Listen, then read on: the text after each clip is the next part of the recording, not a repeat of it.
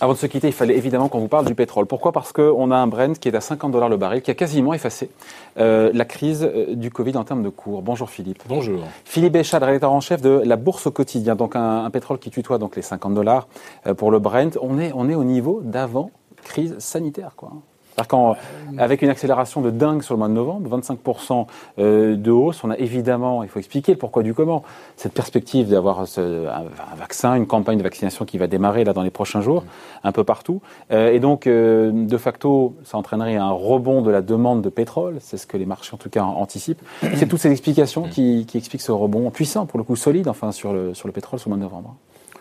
Oui, oui. Et l'effacement de la crise. Ce qui est bien, c'est que le pétrole a effacé la crise. Quoi. il a effacé la crise, il est encore en 21% euh, en dessous de ses niveaux euh, du 10 euh, décembre 2019. Hein. Et grosso modo, oui, on efface la crise. sur le Brent, puisque c'est celui-là dont on parle. Euh, on part de 16 dollars, on est maintenant à plus de 48, donc ça fait exactement x3 euh, depuis le, le, mois d'avril. D'avril, avril, avril, avril, Quand il était passé temporairement négatif. Sur les prix américains. Sur les voilà, et euh, on était à 38 dollars fin novembre, enfin non, fin octobre, et on termine à presque 48, effectivement, fin novembre, début, début décembre, donc ça fait oui, on a l'impression d'un véritable emballement. Alors qu'en fait, euh, les nouvelles entre fin octobre et fin novembre, où le, dollar... Euh, eh ben c'est le vaccin, quoi. C'est l'espoir du vaccin. Ça a été l'espoir du vaccin à partir du 9, mais on avait déjà commencé à bien bien rebondir le 30. En fait, ce, ce 30 octobre, il s'est passé je ne sais trop quoi, qui fait que tous les marchés se sont mis à, à rebondir, mais tous les marchés et tous les actifs, tous sauf un, euh, le dollar. Alors on pouvait se dire à l'époque que peut-être euh, la faiblesse du dollar expliquait que euh, symétriquement ça fait remonter le pétrole puisque bah, les producteurs veulent avoir quand même la même quantité euh, de pouvoir d'achat à la sortie. Donc on se demande, bah, évidemment, à partir du 9, c'est le vaccin. et cette information tombe en effet très bien parce qu'à partir du 9 novembre, euh, la pandémie repart euh, aux États-Unis. Elle repart fort, et elle repart tellement fort d'ailleurs qu'aujourd'hui, on en est à plus de cas, plus de décès par jour euh, qu'au pire de la, mm. que de la crise d'avril, et qu'on apprend en plus de ça que la Californie reconfine, que des comtés entiers, se, là aussi, se bunkérisent, qu'on va beaucoup moins circuler aux États-Unis à Noël et pendant les fêtes. D'ailleurs, on a déjà beaucoup moins circulé pendant Thanksgiving puisque je crois que les, la fréquentation des malls, hein, des, grands centres commerciaux a chuté de près de 50%. Donc ça, c'est pas très bon pour l'achat de pétrole et donc pour les cours. C'est des millions de kilomètres parcourus en moins aux États-Unis. Euh, donc beaucoup moins d'argent. C'est plutôt une force baissière sur le pétrole. Ça. Exactement. Et euh, après, donc on a le on a le vaccin, mais euh, je me rappelle très très bien quand on a vu le pétrole rebondir vers les 34-35 dollars au mois de mai, on nous disait déjà on a déjà les premiers essais de vaccins. Hmm. Donc le, le, prétexte vaccin, on nous le sort déjà depuis fin mai. Euh, donc on avait le prétexte vaccin fin mai, phase 1, le prétexte vaccin phase 2 hmm. en juillet. Les choses sont un petit peu accélérées en novembre, ça vous a pas Et en hein. novembre, voilà, donc là on a eu cette séance extraordinaire, ce crack à, la hausse, où, semble-t-il, euh, derrière l'information, il y avait quelque chose qui était très bien préparé, c'était d'attaquer les vendeurs à découvert, et ça c'est très très bien vu sur les, euh, justement, les producteurs américains qui était vraiment, on va dire, à l'agonie. Hein, je repense à des Apache Petroleum, Occidental, euh, Devon, euh, sans parler même d'Ali Burton. Euh, le jour ou même la minute suivant la publication de la dépêche de Pfizer, mm. les vendeurs à découvert se font détruire. Mais détruire. Et, et là, ça a été à une telle vitesse qu'on ne peut pas penser que ce n'était pas quelque chose qui était programmé. Hmm. Voilà. sur, sur, l'OPEP, juste, là, parce qu'on a eu en fin de semaine dernière, l'OPEP qui a réussi à se mettre d'accord. Euh, Qu'est-ce qui a été décidé dans cette... Parce qu'en fait, on a vu donc les cours sont plutôt soutenus depuis la, depuis, depuis l'annonce. Oui, on n'a pas tremblé. Et, hein. et, pourtant... Hein on n'a pas tremblé. Voilà.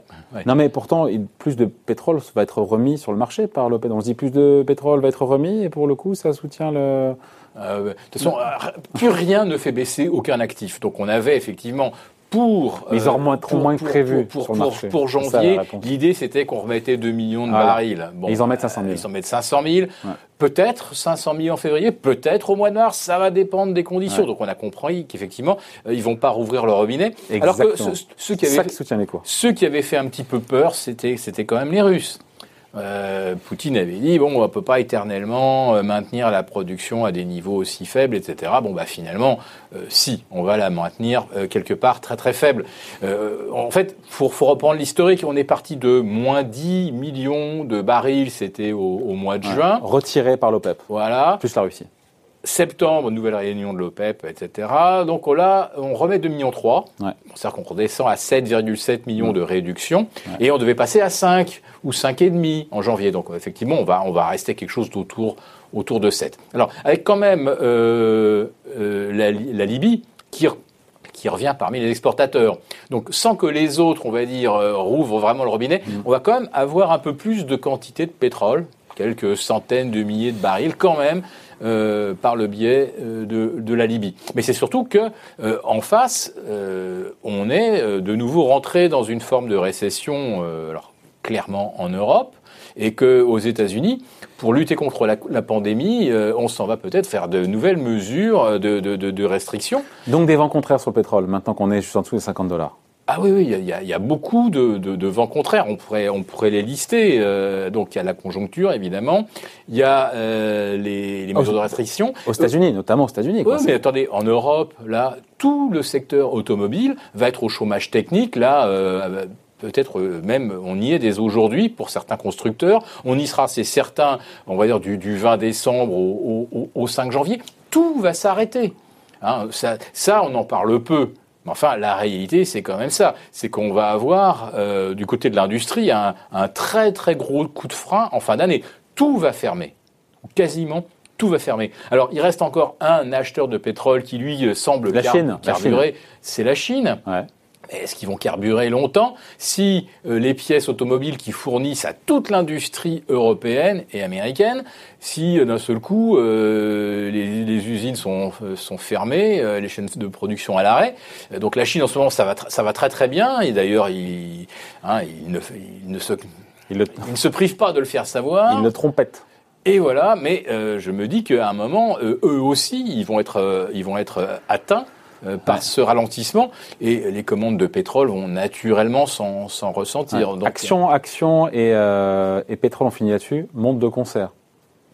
Tout monte aujourd'hui de concert. Euh, Bitcoin il y a- y, a de la, il y a de l'argent, de la hot money, et elle va partout. Le, le pétrole, c'est pas idiot. Le pétrole, c'est un actif qui, qui se conserve. Donc, si on en achète un petit peu, faut pas refaire évidemment les bêtises qu'on avait fait en avril, où ceux qui achetaient du pétrole à terme ne pouvaient pas en prendre livraison. Mais euh, pour ceux qui ont qui sont des vrais investisseurs, qui ont des connexions avec les producteurs de pétrole, euh, c'est peut-être pas plus idiot d'acheter du pétrole que du bitcoin, parce qu'au moins le pétrole, euh, on, sait un petit peu à quoi ça sert à un moment. Donc, euh, on est tellement, tout, tout ce qui est virtuel monte tellement vite, tellement fort, et à mon avis en totale déconnexion avec la conjoncture présente et je pense même future. Et d'ailleurs, les, banques, les banquiers centraux nous préviennent. On va beaucoup trop vite en besogne. Euh, La reprise risque d'être en stop and go. Ça, c'est les propos de, de Christine Lagarde. Donc, et c'est repris par d'autres membres de la Fed. Donc, on va, on va beaucoup trop vite en besogne. On fait déjà comme si il y avait 95% du trafic aérien dans le monde. On sera Allez, si vraiment tout se passe très très bien avec ce vaccin qui est largement distribué d'ici Ouais. l'été prochain, on sera à 65 ou 70% peut-être Pour le transport aérien. du transport aérien. Bon, c'est, ça représente que 8 ou 8,5% de la consommation de pétrole. Mais enfin, euh, 60% ou 70% de 8,5, euh, ça veut dire que ça ne représenterait plus que, que 5,5. Et on peut multiplier comme ça les exemples des, des Américains qui, qui- secteurs. les, des Américains qui circulent moins parce qu'ils télétravaillent. Enfin, euh, on est allé très très vite en besogne, mais il y a tellement d'argent qu'il faut en faire quelque chose. Et finalement, à un moment, quand on se dit bah le pétrole il est encore 20% en dessous de ses niveaux de fin 2019, donc euh, pourquoi pas? Pourquoi Et pourquoi pas? Allez, merci. Point de vue signé donc Philippe Béchade, rédacteur en chef de la Bourse au quotidien. Merci Philippe. Bye. Bye.